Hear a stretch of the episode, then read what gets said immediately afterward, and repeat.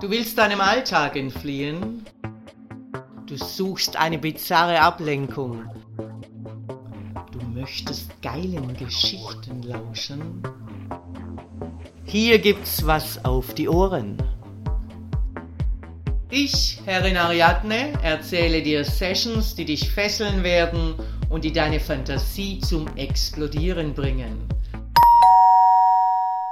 Ich freue mich sehr, dass heute Maîtresse Nui eine Geschichte im Femdom Podcast erzählt. Viel Vergnügen! Submission in Times of Confinement, a podcast by Maîtresse Nui. Fifth Gate, Leather Bondage and Ritual Gangbang. Aquilina, the Amazonian nude latex woman, was the last to disappear after securing the lock of the cage. Euphrasia had been dismissed earlier, the sing-song of the little brass bell and staccato of her heels gradually fading as she was engulfed by the long dark corridor. Aquilina closed the oak door of the red room, which turned into a giant sepulchral womb behind her. Somewhere in the garnet immensity you perceive my presence, sometimes betrayed by the muffled sounds of my heels, before the silence falls again as I recline on the chaise longue. You contemplate the volute of aromatic smoke floating in the penumbra, lost in the magic of the ephemeral wisps emanating from the tripod bronze brasero set to the right of the cage where you lie. Despite its vastness, the crimson room holds you in its depth, barely lit by the horizontal lines of tea candles delineating the mirror on the far left corner, the mantelpiece to your right, and the embers glowing in the fireplace. You feel the various layers of leather enveloping your body, the implacable whalebone corset, the soft and firm body bag, which has been secured by a series of six belts, and the heavy chains which spiral your cocoon, enhancing the impossibility of movement. Your hooded head is held in place by more chains hooked to the bars of the cage and to little D rings, one at the height of both your earlobes, one on both your temples and one at the crown of your head. The belt that grips your hips presses against the chastity device, forbidding erections, which nonetheless hurls themselves upon the metallic restraints with each new wave of arousal set by the electric plug inserted in your anus, which teases the soft germ of pleasure that your prostate has become.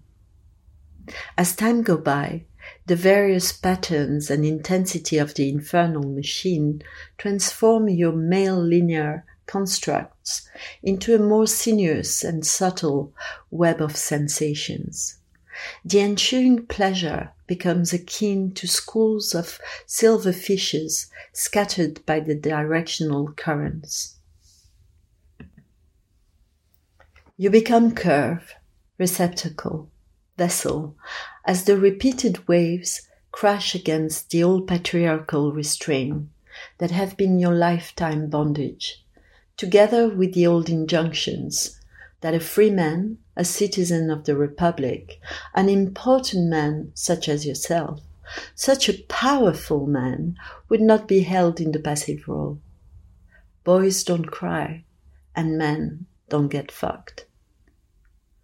Now you must endure not only the physical denial of direct ejaculation, but you also sink into the swampy waters of oceanic orgasmic sensations. The memory of the hot shame of lust you succumbed to earlier, when you licked from the floor the colorful crumbs of macaroons I had stabbed with my heels comes back to you and consumes you in the flames of ecstatic prurient degradation. Gone are the front, the mask, the attire of respectability of the privileged white male. Here, in this sacred crypt, you dissolve in your leather swaddles. There is no turning back from this descent into the underworld. You cannot unknow what you've experienced so far. The initiation is well underway, and you will not come back from this journey intact. You have been yearning for the return to the matrix, and I am the erotic midwife, la sage femme, the creatrix who will deliver a new you on the other side of you. You look into my eyes through the bars. In the viscous cardinal umbra, my features are obscured, but the obsidian pupils gleam like two magnets and draw you towards me. You hear, as from a great distance, the clangs of locks unbolted, releasing the tension of your chains, the rattle of the door. You are being pulled and turned on your left side by four invisible hands, which then shaped you in fetal position and finally extracted feet first out of your prison. During all this maneuver, you fasten your gaze into mine, whilst the quadrille of hands nimbly unlocked, unzipped, peeled away, unfurled, and exposed your body until you lie flat on the leather of the cocoon. The effluvia of frankincense and benjoin caresses your seemingly nascent skin, slightly moist after the prolonged mummification. I stand above you, one foot planted on each side of your face. The nylons have disappeared. So did the burgundy patterned stilettos.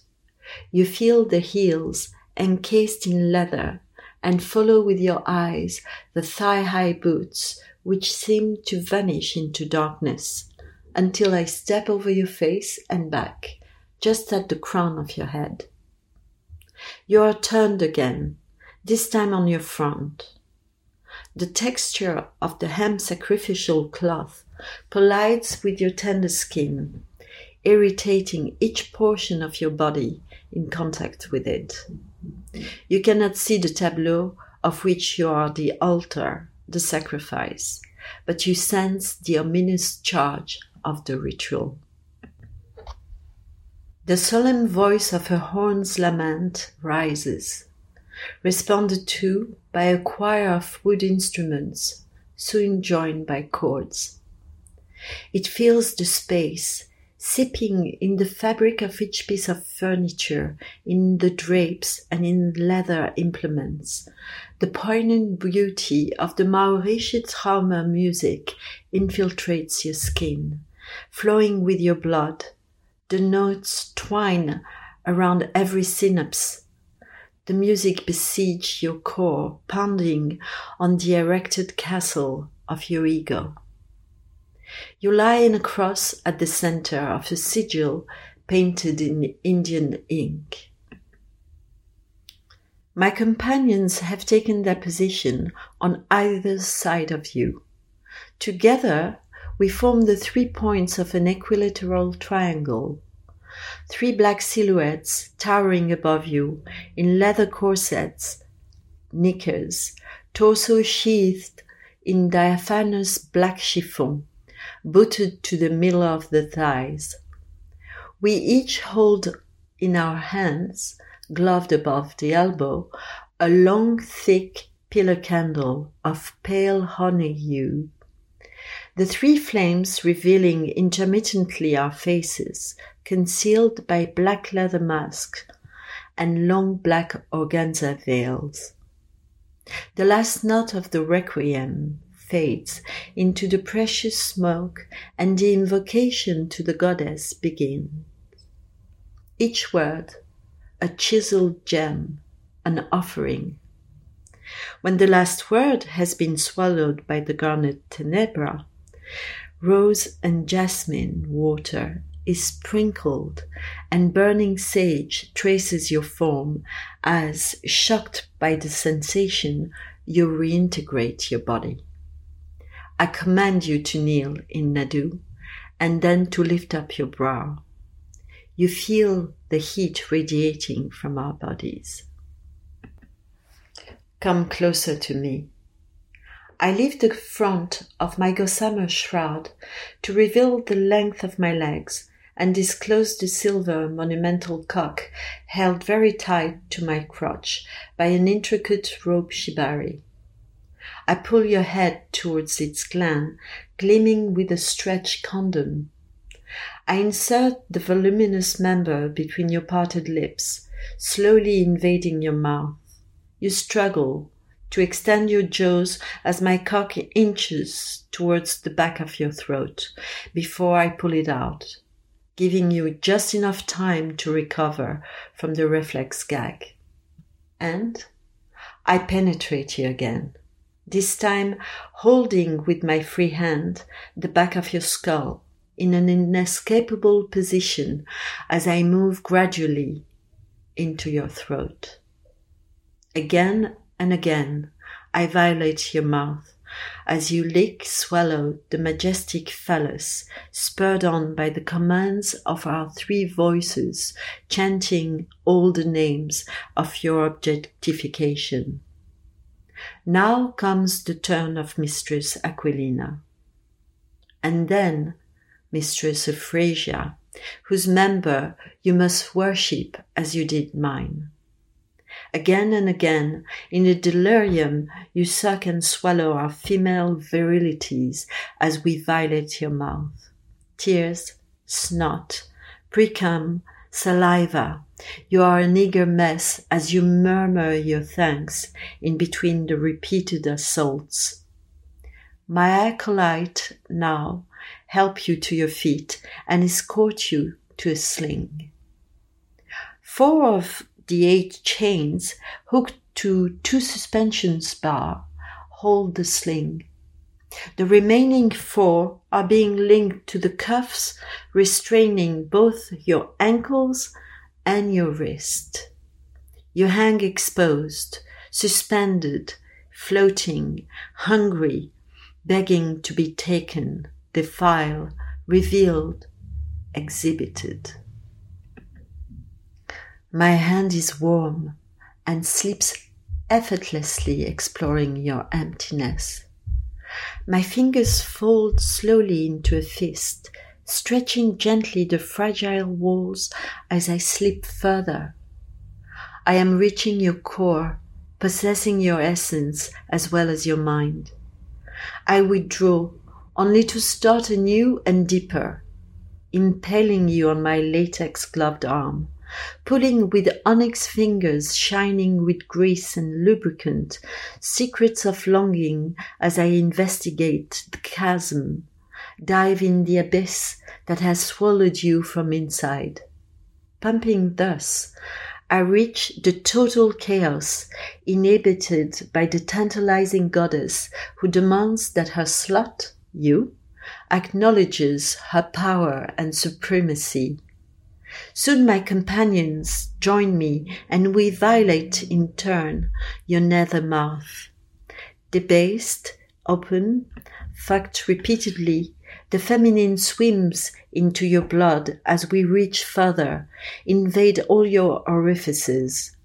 Your body explodes with repeated tectonic waves of pleasure that shake and submerge you. Orgasm follow each other, seismic, terrible, encompassing. Your consciousness fragmented in million particles, each bursting in infinitesimal sparkles in the garnet liquid light as you shiver and sob, finally annihilated and delivered to yourself. Fortsetzung folgt. Dominanter Dank fürs Lauschen. Wenn dir dieser Podcast gefällt, dann freue ich mich, wenn du ihn likest, abonnierst und weiterempfehlst. Und vor allem, besuche mich auf www.derfemdom.com, damit du nichts verpasst und von unseren Aktionen profitieren kannst. Der Femdom Podcast. Hier gibt's was auf die Ohren.